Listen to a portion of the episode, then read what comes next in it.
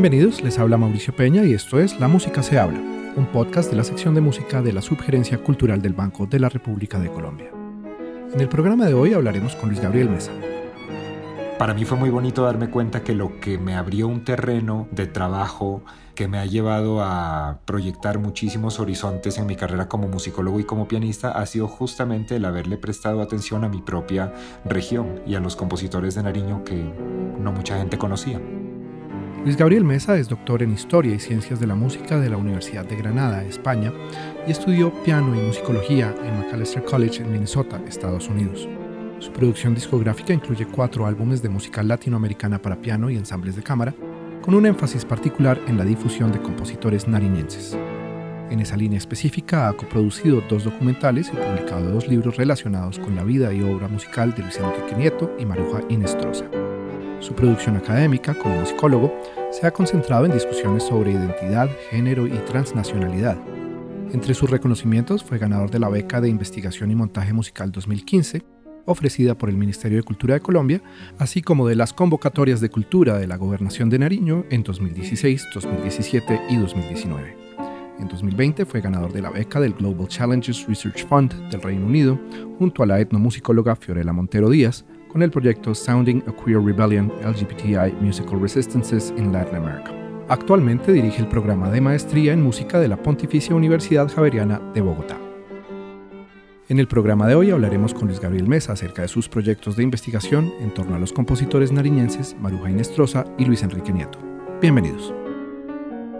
Luis Gabriel, bienvenido. Muchas gracias, Mauricio. Un placer compartir con ustedes en este espacio. Empecemos por el, por el principio. ¿De dónde surgió tu interés en la música y, cómo se da ese camino para ir de pasto a terminar formándote en Estados Unidos, en Francia y en España? Desde el contexto familiar hubo un interés profundo por la música, sobre todo de parte de mi padre. Él quería que sus tres hijos fuéramos músicos y así sucedió. Y de hecho él mismo quería ser músico, pero tal vez en su momento de vida no le fue posible y terminó tomando otra ruta profesional. Eh, mis hermanos Javier Andrés y Omar David, que son 10 y 8 años mayores que yo, digamos que cuando yo estaba creciendo en mi infancia ellos ya eran músicos en formación, Javier Andrés toca bandola, Omar David toca tiple y tenían con un amigo guitarrista un trío de música andina colombiana, entonces prácticamente crecí escuchando eh, una por decirlo así, una banda sonora de música andina colombiana a lo largo de toda mi infancia, entonces fue muy motivante cuando yo mismo empecé también a tomar clases. Yo tenía ocho años de edad y terminé inclinándome hacia los teclados porque había un teclado ahí en mi casa. Fue algo más bien como fortuito, ¿no? Eh, teníamos una pequeña organeta. Mi papá la iba a vender, pero cuando una profesora de teclados llegó a probarla para ver si alguno de sus alumnos la compraba, yo me emocioné mucho al escucharla cuando vi que la probaba y dije ese es el instrumento que yo quiero aprender. Así que a la edad de 8 años tomé mis primeras clases, primero de organeta con ella Luego ya tuve un piano clavinova unos años más tarde y luego un piano acústico. Entonces digamos que fue muy motivante porque desde el apoyo familiar había un interés fuerte en que los hijos Mesa Martínez fuéramos músicos. Y eso fue todo en la ciudad de Pasto donde yo nací y crecí hasta mis 17 años. Y fue a esa edad, en el año 2001, cuando recibí una beca que me llevó a estudiar por varios años en el exterior. Primero yo estudié en Noruega, un par de años entre 2001 y 2003. Luego recibí otra beca más para estudiar en Macalester College en Minnesota entre 2003 y 2007. Y eso también me fue poniendo en contacto con otros programas de formación que no solamente me formaban como pianista, sino también como musicólogo, que es lo que hoy hago profesionalmente. Entonces así terminé estudiando en Estados Unidos, un tiempo corto de intercambio en la Sorbona en París y luego mi doctorado en Historia y Ciencias de la Música en Granada, España. Eso digamos que en resumidas cuentas fue como el trayecto que hice a nivel académico. Igual yo me imagino que en Noruega, en París, en Granada, muy poca bandola y muy poco tiple debe haber eh, de parte del estudio y que tu estudio seguramente habrá estado muy enfocado hacia lo clásico. ¿Cómo sientes que se articulan o que se complementan estos dos intereses o rutas? Una desde la familiar, después tu paso por la universidad y pues ahorita hablaremos de las publicaciones que tienes que están muy orientadas a ese mundo de la música andina. ¿Cómo, cómo se, se encuentra todo ese mundo? ¿Cómo te sigue a ti esa espinita de la música andina a lo largo de tus estudios?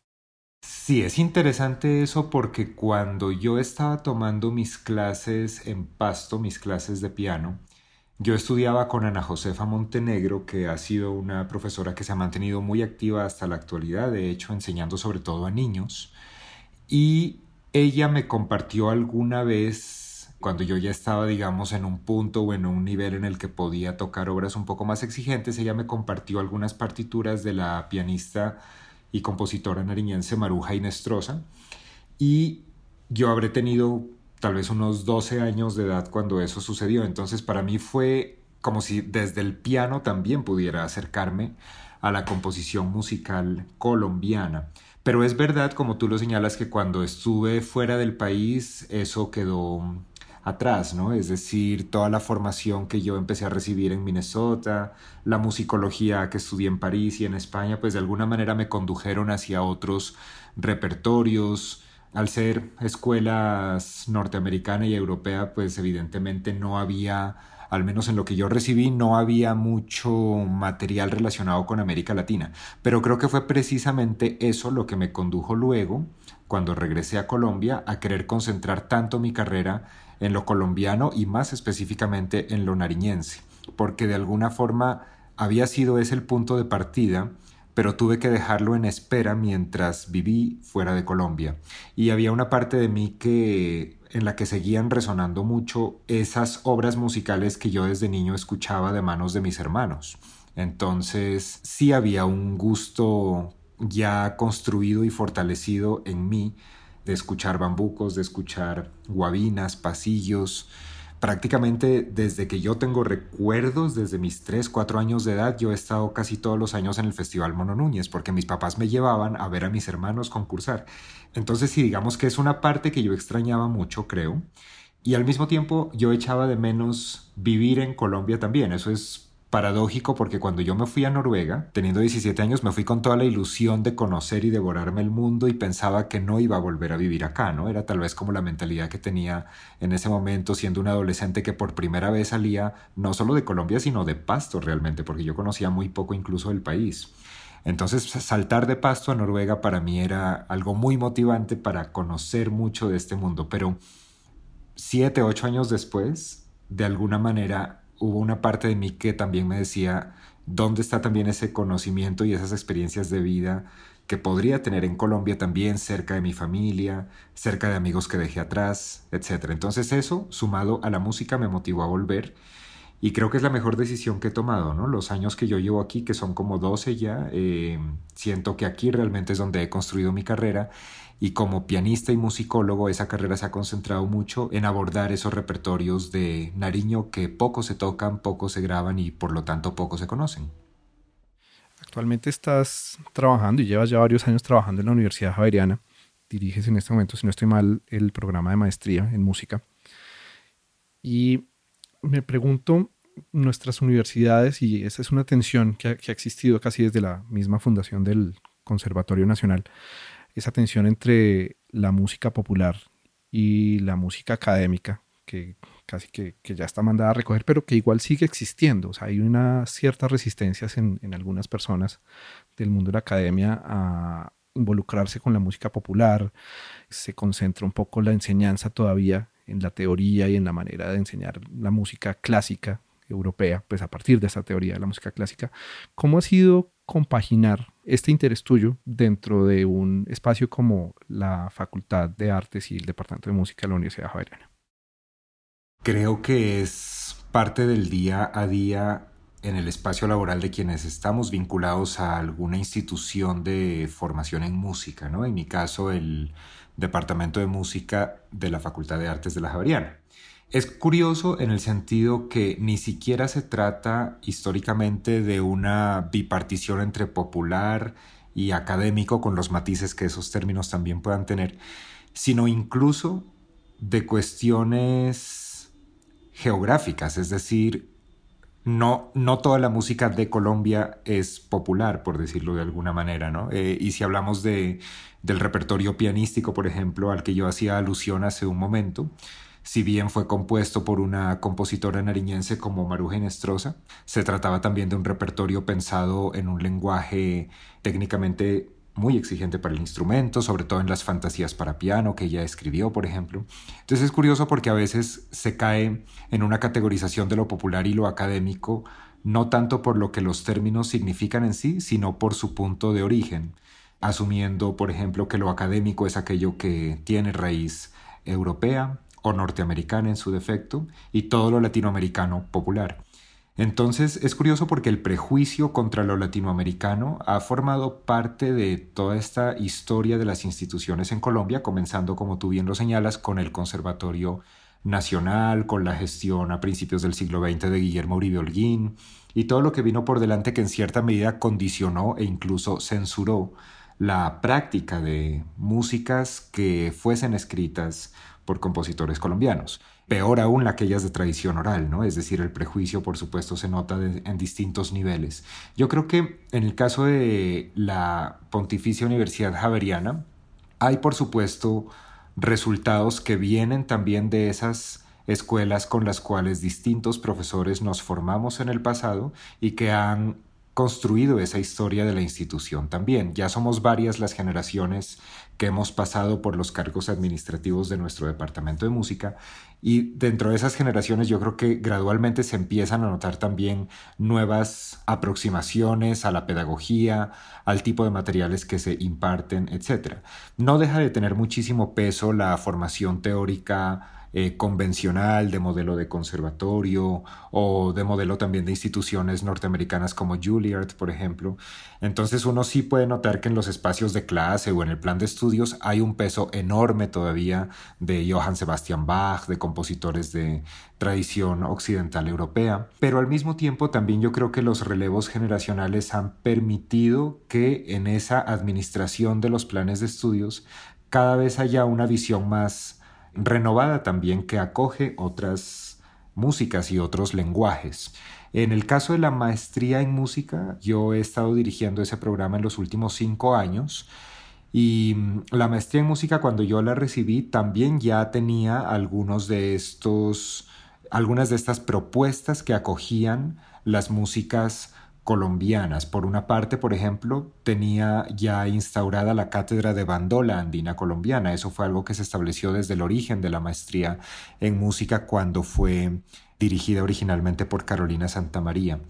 De alguna manera siento que sí los planes de estudio se han podido ir articulando cada vez con mayor apertura. Cuando yo tomé la maestría, por ejemplo, quise proponer la apertura también de tiple andino colombiano como complemento a lo que ya teníamos con bandola y también canto popular, guitarra eléctrica, por ejemplo, que era un instrumento que antes era muy difícil encontrarle una oferta de posgrado en Colombia, ¿no? Entonces ha sido muy interesante porque yo creo que cada gestión de alguna manera va dejando nuevas huellas en lo que le viene por delante a la educación musical en el país, pero nos falta muchísimo, por supuesto, para darle el equilibrio que merecen estas músicas que no han tenido la suficiente acogida en la academia y que además no es un debate que esté solamente en Colombia, ¿no? Eso también es importante, creo que aclarárselo a quienes nos escuchan, que esto es un debate mundial, o sea, donde de la, formación musical eh, académica, digamos, de, en una universidad, ha estado muy guiada en todo el mundo por esa tradición de música clásica, mm, no digamos no cerrándole, pero sí mm, oscureciendo a otras músicas que existen y que desde luego son también motivo de estudio y parte de nuestra cultura. Exacto, de hecho yo creo que hasta paradójico llega a ser, por ejemplo, que ha sido en universidades no latinoamericanas donde a veces también ha recibido mucha atención mi trabajo sobre los compositores de Nariño. ¿no? Eh, por ejemplo, yo no me imaginaba, tal vez cuando estaba apenas terminando mi pregrado y pensaba en cómo iba a ser mi vida laboral después, yo no me imaginaba siendo invitado a universidades de Europa o de Estados Unidos a tocar compositores de pasto. Pero es justo lo que me está pasando. Si nadie me está invitando a tocar Chopin, Beethoven, que fueron los compositores con los que en parte me formaba cuando estudiaba piano clásico, pero sí está llamando la atención, por ejemplo, en Minnesota, donde estudié, tuve la oportunidad de ofrecer hace algunos años una mm, conferencia y recital exclusivos sobre Maruja Inestrosa entonces es interesante porque tal vez incluso yo mismo, y creo que nos pasa a muchos cuando estamos en este mundo del piano clásico y de la formación musical a nivel profesional, que a veces sentimos mucha ansiedad porque no tenemos claro cómo nos vamos a enfrentar a un mundo tan competitivo, ¿no? Donde muchos pianistas, por ejemplo, tocan de maneras magistrales el repertorio de tradición europea que mencionábamos, ¿no? El de Beethoven, Chopin, Schubert y muchos otros compositores. Para mí fue muy bonito darme cuenta que lo que me abrió un terreno de trabajo que me ha llevado a proyectar muchísimos horizontes en mi carrera como musicólogo y como pianista ha sido justamente el haberle prestado atención a mi propia región y a los compositores de Nariño que no mucha gente conocía. Aprovechando que, que, sí, que hablaste ahorita del piano, ¿cómo crees tú o cómo has sentido tú que esa formación como pianista y como intérprete te ha permitido, para bien o para mal, en tu labor de investigador? Yo pensaría que desde toda óptica ha sido para bien, es decir, algo que precisamente he argumentado muchas veces cuando estoy en espacios con colegas musicólogos o con mis estudiantes de musicología, es que precisamente yo no he querido perpetuar esa idea de que el investigador se distrae de su especialidad como investigador por el hecho de seguir siendo artista, que es un prejuicio que por muchas generaciones también se ha fortalecido, ¿no? Y prejuicio que también es evidente en las universidades. Por ejemplo, donde yo estudié en Universidad de Granada en España, recuerdo es que ni siquiera había salones con pianos donde los estudiantes pudiéramos practicar nuestro instrumento, por ejemplo, donde hubiera un espacio de realmente hacer música, ¿no? Porque el departamento era de musicología, el programa era historia y ciencias de la música, y era como si eso claramente ya dejara por hecho que dejábamos de ser músicos para ser investigadores de la música desde lo netamente teórico. Y para mí eso era escandaloso, ¿no? Es decir, yo aprecio muchísimo y valoro inmensamente lo que aprendí en mi Universidad de Granada y pues a, a esa institución le debo mi formación doctoral, pero sería crítico con respecto a ese modelo que no es exclusivo de Granada, sino de muchas instituciones en España y Europa, donde la investigación musicológica está completamente separada de la formación artística. Es más, casi que se da por sentado en España que si quieres ser musicólogo vas a la universidad, pero si quieres ser músico vas al conservatorio. Y eso reñía con mi manera de, de entender también mi quehacer profesional y creo que la experiencia de los últimos años, siendo por ejemplo investigador de músicas para piano como la de Maruja Inestrosa de Nariño, y al mismo tiempo siendo yo el pianista que las graba y las toca en concierto y las explica en conferencia, pues yo de alguna manera veía que no hay razón alguna para no encontrar esa articulación entre lo artístico y lo teórico a nivel investigativo. Es más, yo creo que la formación en piano me ha ofrecido muchísimas herramientas que para beneficio propio me han ayudado a comprender fenómenos musicales y sociohistóricos alrededor de la música desde una perspectiva en la cual yo mismo y con mis propias manos y con mi instrumento puedo también construir conceptos de una manera mucho más integral.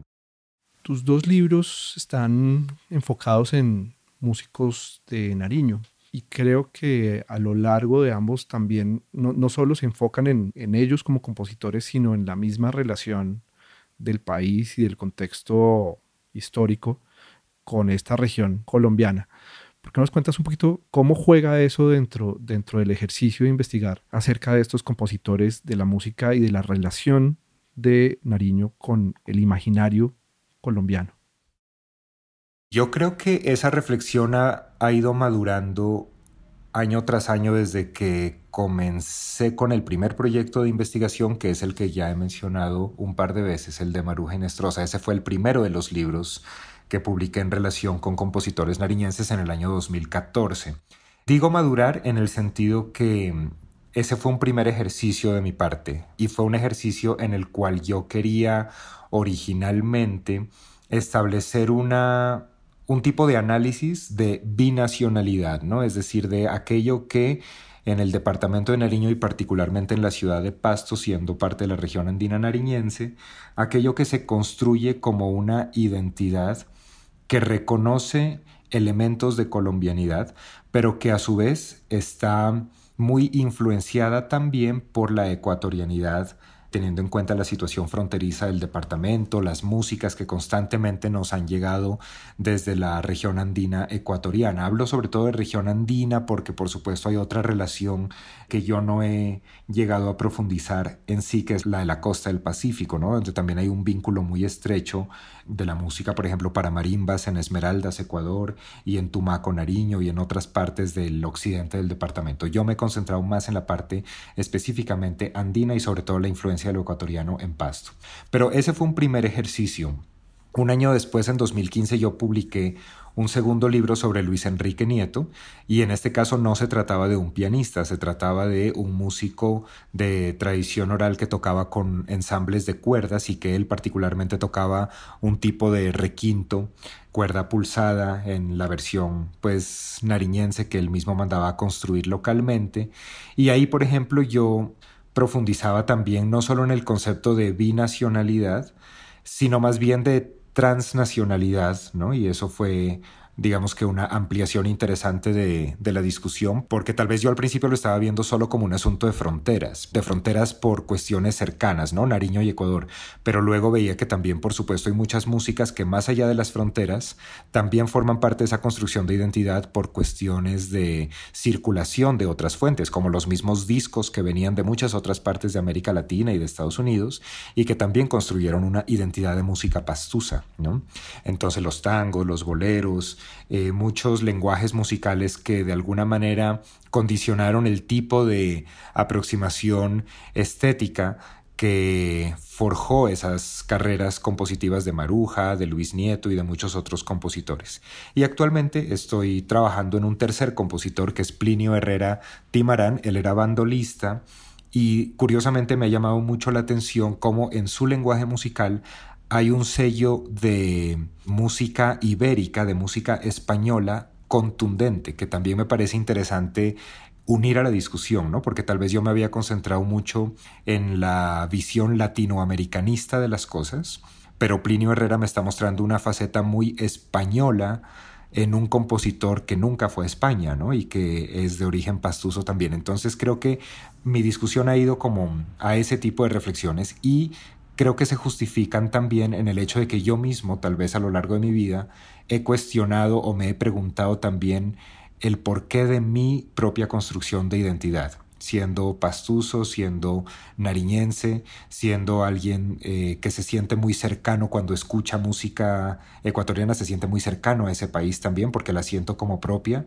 pero también alguien que vivió muchos años por fuera y que de alguna manera quiso volver, ¿no? Entonces como que hay una, un cuestionamiento permanente de identidad cultural que se ha venido construyendo en mi, en mi cabeza y creo que la musicología y mis reflexiones con respecto a estos compositores han sido una ruta para entender sus obras, pero también para entenderme a mí mismo en cierta medida.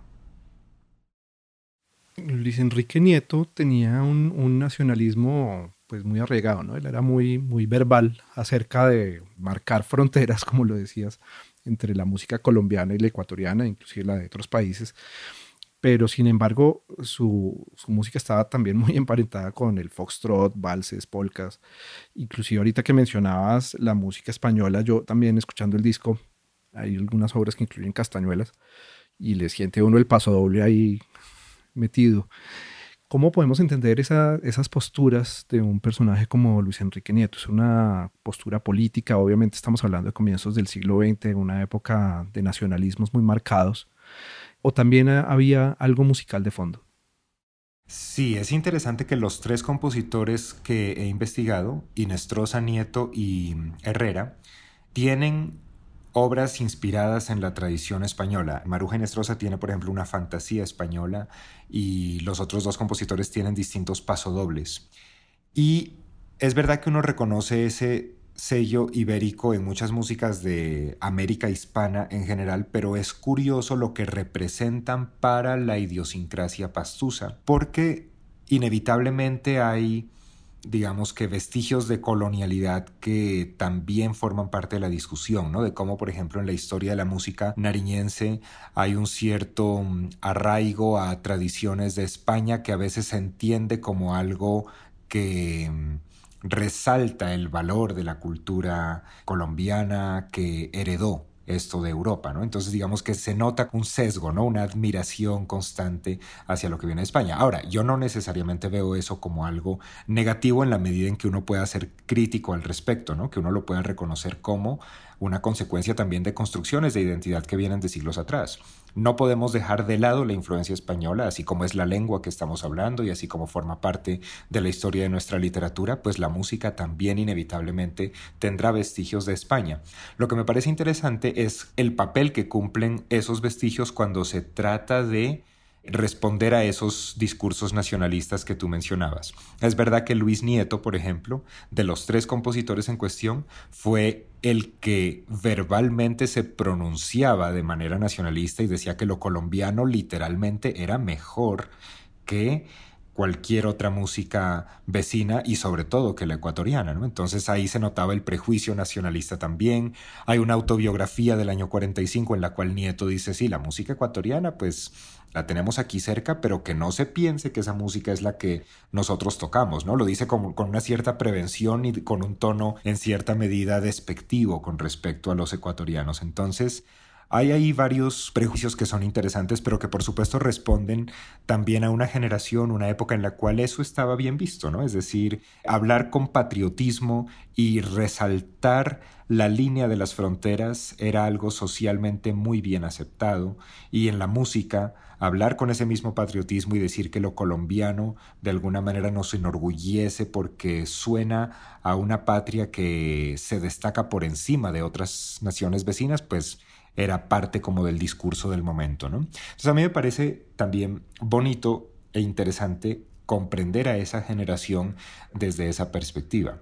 Hoy en día no es que estemos ajenos a esos prejuicios, ¿no? Están más que vigentes en muchas políticas que vemos alrededor del mundo y en nuestro mismo país también. Pero creo que es interesante que también hay más contraste en los debates que hoy en día escuchamos al respecto, ¿no? Y que tal vez los pronunciamientos que abiertamente se hacen frente a lo que significa hacer una música nacional ya tienen otros matices.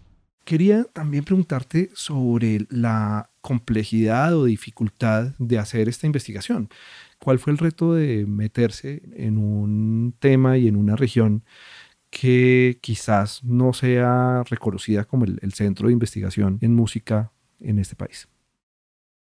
Yo creo que por una parte fue y sigue siendo un desafío, pero también una cierta ventaja, me atrevo a decir, porque el hecho de que Nariño no figurase tanto en la literatura musicológica del país, de alguna manera también nos deja a los musicólogos nariñenses un terreno muy amplio de exploración. Y eso si bien no es algo que necesariamente facilite el trabajo, porque hay muchos obstáculos de por medio, de todas maneras, sí es algo que motiva mucho, ¿no? Es decir, darse cuenta que hay todo un mundo por explorar en la investigación de músicas nariñenses, mucho por discutir, mucho por escribir.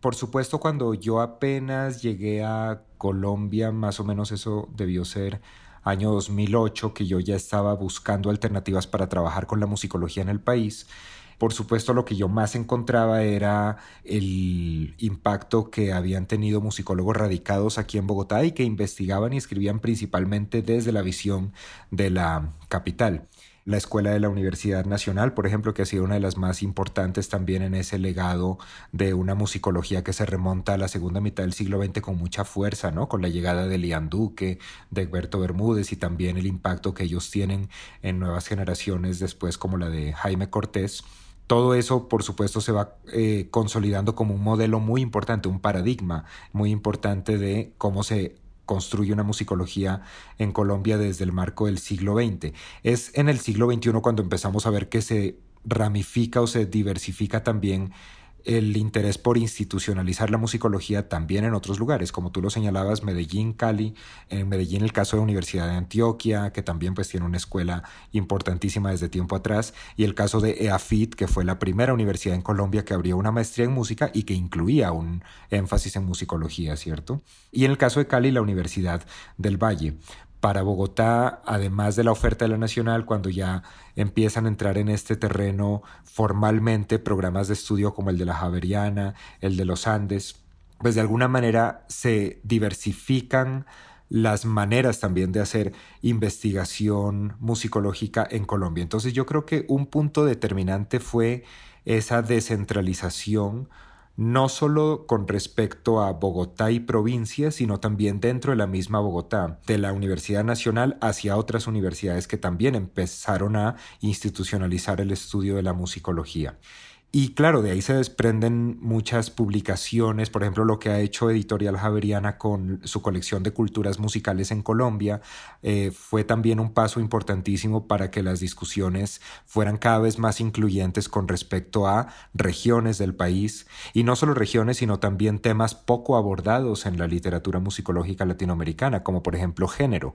En 2012, cuando esa colección de la Javeriana sacó el libro de Mujeres en la Música en Colombia, estaba dando un paso contundente para empezar a abordar un terreno muy poco explorado en la investigación del país, como era el papel de las mujeres en la música en Colombia. Entonces, ese tipo de antecedentes también fueron motivación. Por ejemplo, ese libro que menciono de las mujeres en la música en Colombia, La Javeriana, salió dos años antes de que yo publicara mi libro sobre Maruja y Nestrosa. Y también otros libros de esa misma colección eran motivantes para para mí de ver cómo eh, había referentes ya de investigadores que estaban trabajando con otras regiones del país. Entonces, ¿por qué no hacerlo con mi propio departamento y específicamente ver las maneras de confrontar esos desafíos eh, en el contexto nariñense? Digo desafíos porque de todas maneras los centros de, de, documentación organizados para la investigación musical realmente sí se concentran en Medellín y Bogotá. Entonces, para hacer investigación en Nariño, básicamente hay que ir al archivo familiar, a colecciones privadas. Es difícil encontrar centros de investigación que ya estén especializados y sistematizados para facilitar un poco la labor del musicólogo. Pero creo que eso también es un reto interesante, ¿no? Justamente ahora que mencionas el enfoque de, género en nuevas investigaciones, me surge esa pregunta de quién fue Maruja Inestrosa, por un lado, pues como para poner también en contexto a los oyentes, pero cómo se explica que en un país tan machista como el nuestro esté esta mujer protagonista en uno de tus libros. Sí, es interesante porque mm, no ha sido fácil encontrar casos similares o de la magnitud de lo que llegó a lograr Maruja Inestrosa, no solo en Nariño, sino en Colombia en general. Entonces muchas veces yo me formulaba esa pregunta también, ¿no? ¿Qué fue lo que sucedió con Maruja específicamente para que ella tuviera esos alcances tan grandes con lo que ella se propuso? Por una parte, creo que uno de los factores que fueron muy determinantes y sobre todo que para mí se aclaró un poco más cuando hice el paralelismo entre ella y Luis Enrique Nieto, que fue el segundo compositor que trabajé, es la cuestión también de ciertos privilegios a nivel de posición social.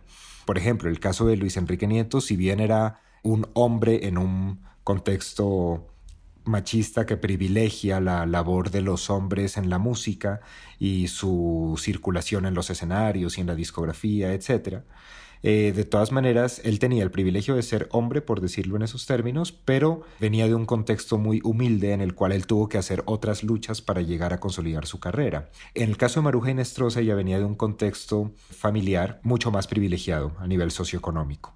El solo hecho, por ejemplo, de que en los años 20 hubiera llegado desde Alemania un piano vertical a Pasto para la familia Inestrosa, ya da cuenta de esos privilegios, ¿no? Cosa que no era en absoluto común eh, en familias de pasto, incluso las más privilegiadas, ¿no? Entonces que ellos tuvieran un piano que se trajo desde Alemania precisamente para que Maruja pudiera seguir cultivando su carrera ya es un caso excepcional.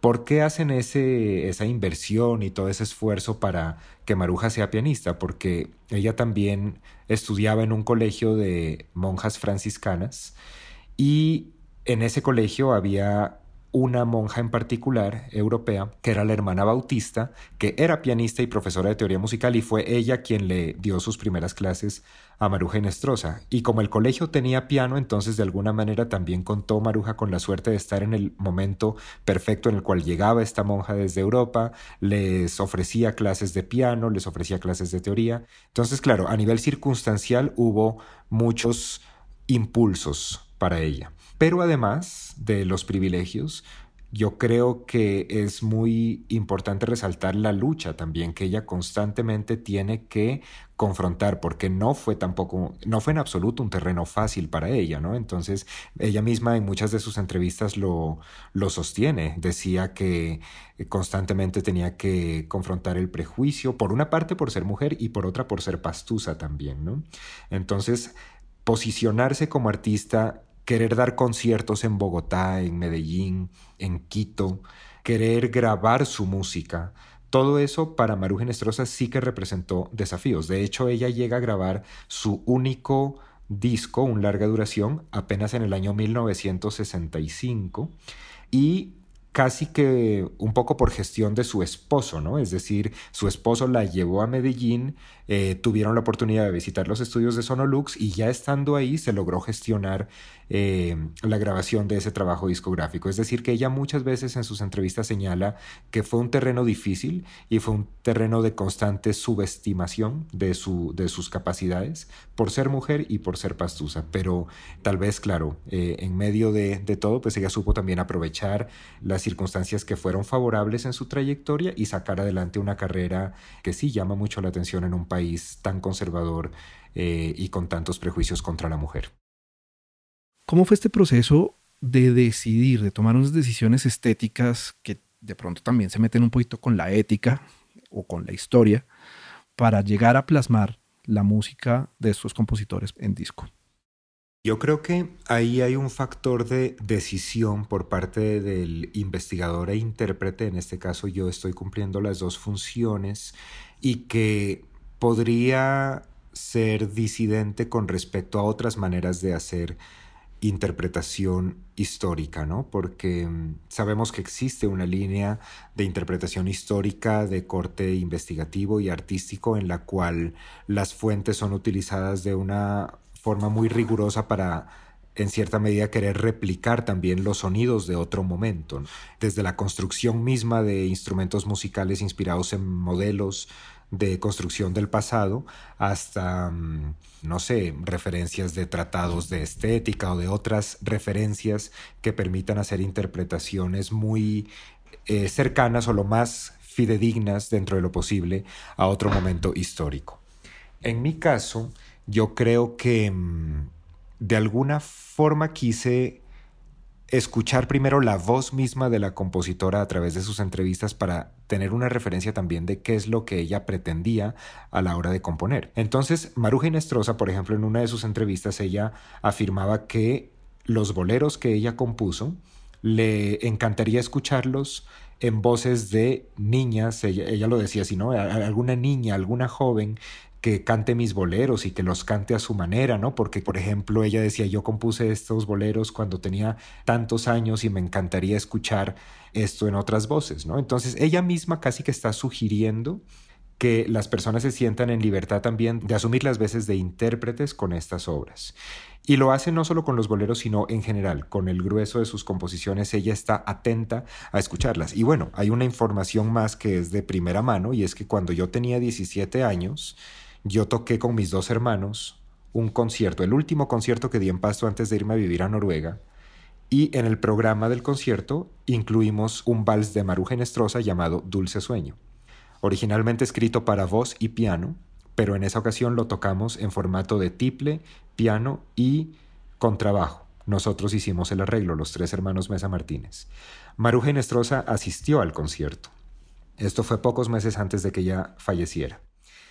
Y cuando finalizó el concierto y tuve la oportunidad de hablar con ella, era apenas la segunda vez y la última que yo pude interactuar directamente con Maruja Nestrosa, la fascinación de ella de que músicos jóvenes estuvieran tocando su música y que la hubieran adaptado a su formato era impactante. Para mí fue motivante ver a una compositora del calibre de Maruja Nestrosa, porque en Pasto, pues ella, y sobre todo para quienes nos formamos como músicos en Pasto, pues ella siempre era como un modelo a seguir, ¿no? Una figura muy admirada por la sociedad pastusa.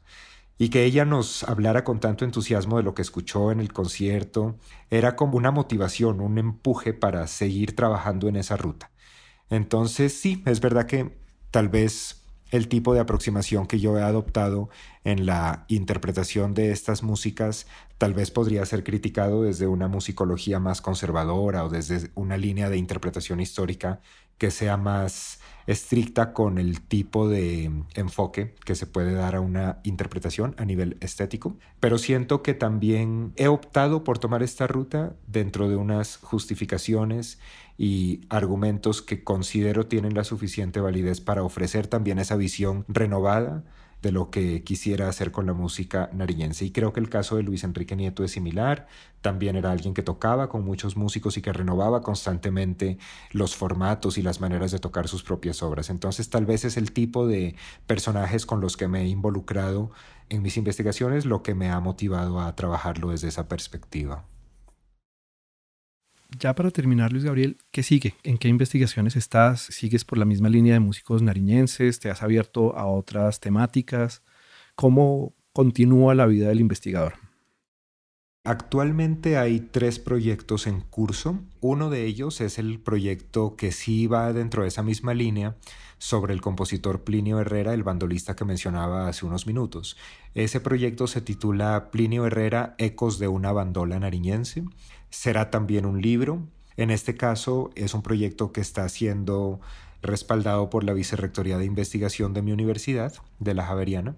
Entonces mi intención es que los productos que saldrán de este proyecto sean similares a lo que he hecho previamente con los otros compositores. Un libro, un trabajo discográfico donde de hecho voy a colaborar con varios de los músicos que han grabado conmigo en los anteriores discos y ojalá eh, algunos materiales audiovisuales también, porque creo que lo audiovisual ha sido algo que le ha dado a mis trabajos de investigación alcances bastante amplios, ¿no? No solo dentro de Colombia, sino por fuera también. Yo de hecho hice un documental sobre cada uno de los compositores anteriores, sobre Maruja Inestrosa y Luis Enrique Nieto, y ojalá que en su momento pueda conseguir también la financiación y el respaldo institucional para hacer un documental sobre Plinio Herrera. Pero en principio voy a hacer eh, cuatro videoclips musicales que espero grabar este año si las condiciones lo permiten. Ese es uno de los tres proyectos en curso. El segundo es la nueva fase de indigenismo. Indigenismo fue un proyecto artístico en el cual colaboré con Carolina Plata Ballesteros, soprano lírica y también profesora de la Universidad Javeriana, y con Marcela Zorro, ingeniera de sonido, en ese entonces profesora de la Javeriana, actualmente profesora de la Universidad de los Andes. Y con el proyecto Indigenismo nosotros ahí fuimos ya más allá de las fronteras de Colombia, ¿no? porque ese trabajo discográfico pretendía grabar obras que fueron escritas para voz lírica y piano en lenguas indígenas de América. Entonces ahí había referencias de México en lengua náhuatl, eh, de Centroamérica en lenguas bribri y guaymí, de mm, Perú en quechua, de Bolivia en quechua y aymara, de Chile en mapudungún, etc. Entonces estamos ahora en una segunda fase que está en proceso todavía y esta segunda fase tiene que ver con la grabación de obras que fueron comisionadas a compositores actuales. Los compositores son Carolina Noguera, Victoriano Valencia, Yesenia Lozano y Jorge Pinzón, pero la particularidad de estas nuevas obras es que están siendo escritas a partir de textos en lengua muisca, una lengua que llegó a perderse, ¿no? En cierta medida, pero que también pudo ser recuperada a partir de fuentes coloniales y de muchas investigaciones que han tenido lugar en los últimos años en ámbitos como la lingüística y la antropología. Entonces estamos colaborando con personas pertenecientes a la comunidad muisca de Suba en Bogotá para hacer esta segunda fase de indigenismo. Y por último, en tercer lugar, hace algunos meses tuve el honor de recibir una una beca por parte del Reino Unido, una beca de investigación, junto a una colega etnomusicóloga que es Fiorella Montero Díaz. Ella trabaja para Keele University en Reino Unido y los dos recibimos una beca para poder consolidar una red académica en la cual vamos a analizar el uso de la música como herramienta, como arma de resistencia en la lucha por los derechos LGBTI de distintas comunidades latinoamericanas. Eh, ha sido pues un paso muy importante en un terreno muy poco explorado en América Latina, porque si hace unos minutos decíamos que tan solo el asunto de género y el papel de la mujer había sido poco explorado, pues con mayor razón la necesidad de fortalecer el campo de estudio desde la musicología y desde disciplinas afines con respecto a el papel que desempeña la música en la historia de la lucha de derechos de la comunidad LGBTI. Entonces, eso es lo que tengo en curso ahora y pues es lo que viene por delante para un año que sigue generando muchos desafíos como el anterior, pero que espero me permita y permita a mis colegas también consolidar los resultados que esperamos de esas tres rutas de, de investigación.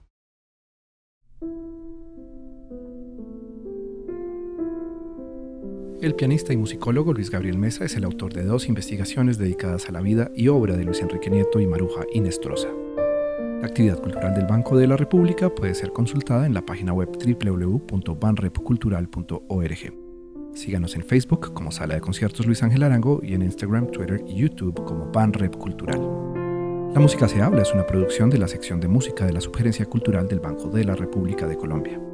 La música de este podcast es parte del trío Opus 32 de la compositora colombiana Amparo Ángel, interpretado por el Swiss Piano Trio, grabación que hace parte del disco Compositores de Nuestro Tiempo, volumen 2, editado y publicado por el Banco de la República. Mi nombre es Mauricio Peña, hasta una próxima ocasión.